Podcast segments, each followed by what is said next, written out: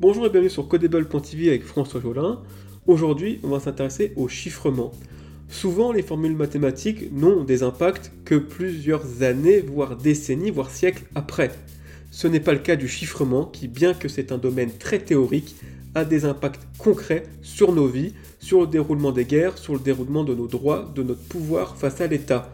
C'est un enjeu de puissance que l'on va voir ensemble à travers le passé, le présent et le futur du chiffrement. Si l'espionnage permet la collecte de données, le chiffrement est l'arme défensive pour éviter la collecte des données. Domaine mathématique par excellence, son évolution est l'enjeu de guerre, allant jusqu'à être classé comme munition interdite à l'exportation par les Américains jusqu'à la fin de la guerre froide et par les Français jusqu'en 1999. L'informatique a décuplé ses possibilités en dehors de simples communications chiffrées. Aujourd'hui, le chiffrement est un enjeu majeur qui enrôle les États, les armées et les scientifiques. Commençons par l'ère pré-informatique. Avant l'accès à l'informatique, le chiffrement consistait en des protocoles pour mélanger les lettres d'un message, comme le célèbre chiffrement César, où l'on décale les lettres dans l'alphabet. Si l'on décale les lettres de 5, le mot César devient HJXFW. Un tel protocole est peu fiable, n'importe qui peut tester les 26 possibilités pour casser le code. On peut aussi venir à bout de n'importe quelle permutation de lettres par une analyse fréquentielle. On note la répartition des lettres dans le texte chiffré. Il suffit de comparer avec, la répartition des lettres dans la langue française pour retrouver la table de permutation. Une méthode plus astucieuse est venue du mathématicien français Visionnaire en 1586.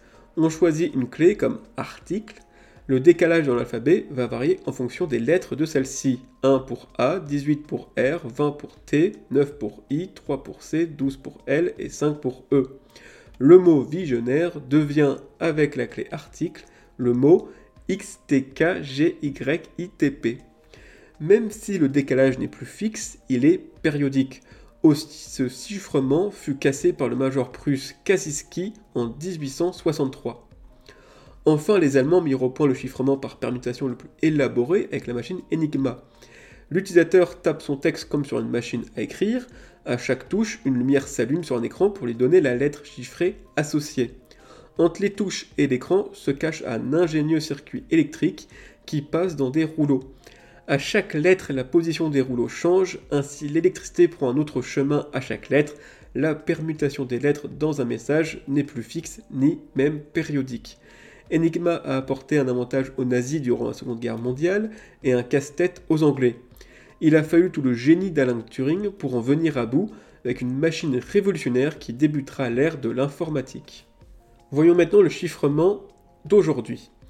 Par sa rapidité de calcul, l'informatique a rendu obsolètes tous les précédents codes comme Enigma. Par la même occasion, cela a permis de créer de nouveaux chiffrements plus sûrs. Aujourd'hui, le successeur d'Enigma s'appelle AES. Il permet à l'aide d'une clé de chiffrer et de déchiffrer n'importe quel fichier numérique. Mais l'informatique a ouvert d'autres branches du chiffrement. Le cryptage informatique a apporté une innovation peu connue, les signatures numériques ECDSA. Elles permettent de garantir que le contenu d'un auteur n'a subi aucune altération. Elles servent aussi bien à authentifier un message, s'assurer de l'intégrité d'un logiciel, ou s'authentifier sans mot de passe à travers des sites internet. En plus d'apporter une sécurité bien supérieure aux signatures manuscrites, puisqu'elles sont impossibles à falsifier et impossibles à altérer après signature, les signatures numériques ont permis des cas d'usage uniques. Par exemple, les signatures Schnorr permettent de construire une seule signature venant de plusieurs signataires. Les signatures en cercle permettent de signer anonymement au sein d'un groupe. Enfin, en 1977, le chiffrement RSA changea le monde. Que ce soit César, Visionnaire, Enigma ou AES, on utilise d'habitude la même clé pour chiffrer que pour déchiffrer. Ainsi, pour débuter une communication sécurisée, il faut donc s'échanger cette clé en amont. Avec le chiffrement RSA, on se retrouve avec une clé pour déchiffrer et une clé pour chiffrer. Ainsi, on peut partager publiquement la clé pour chiffrer, Seuls nous restons en mesure de déchiffrer avec l'autre clé. Ce chiffrement est derrière la sécurité d'Internet avec le HTTPS.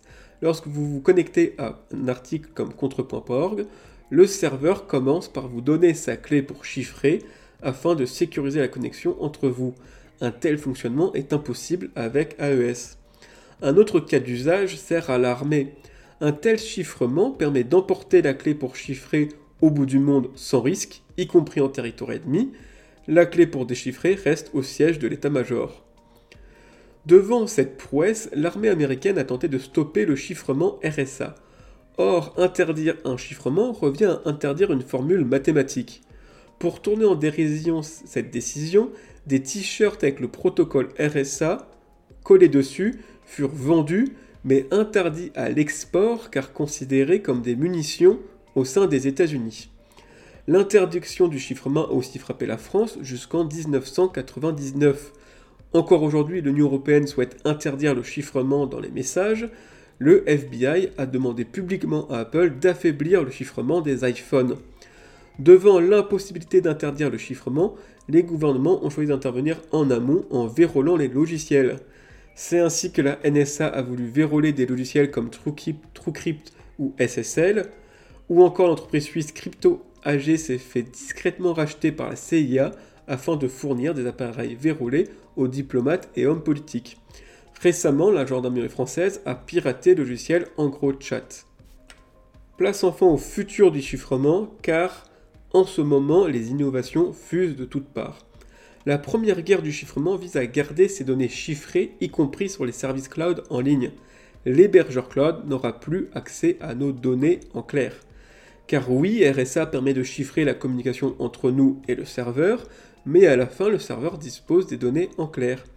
Ces véritables pots de miel sur Internet sont aujourd'hui au cœur de piratage, de la revente de données et surtout de l'espionnage de masse à peu de frais par les États. Pour contrer ces dérives, on assiste déjà au chiffrement de bout en bout.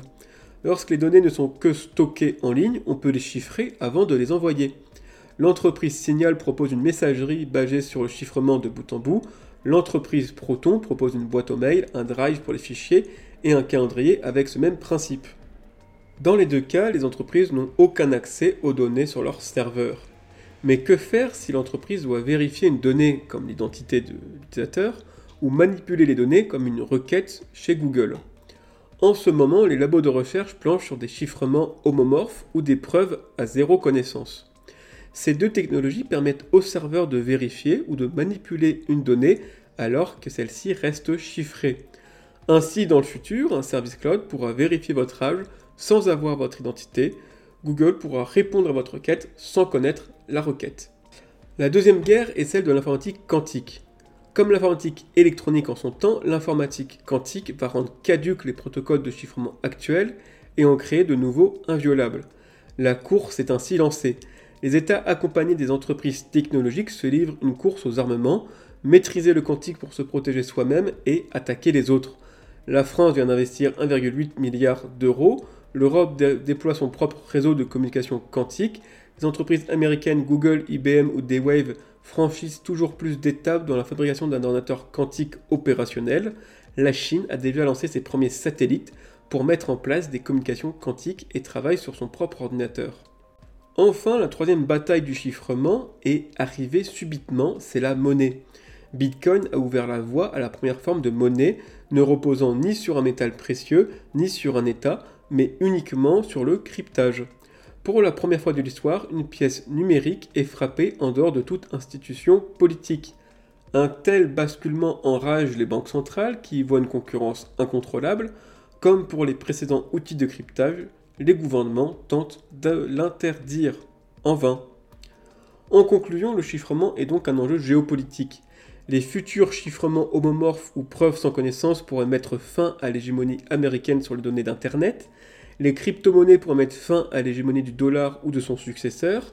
Enfin, la course au quantique prolonge une course vieille de milliers d'années, concevoir un chiffrement inviolable pour soi et casser le chiffrement du voisin. Voilà, c'est tout pour aujourd'hui. Merci de m'avoir écouté pour cet épisode Codable. A très bientôt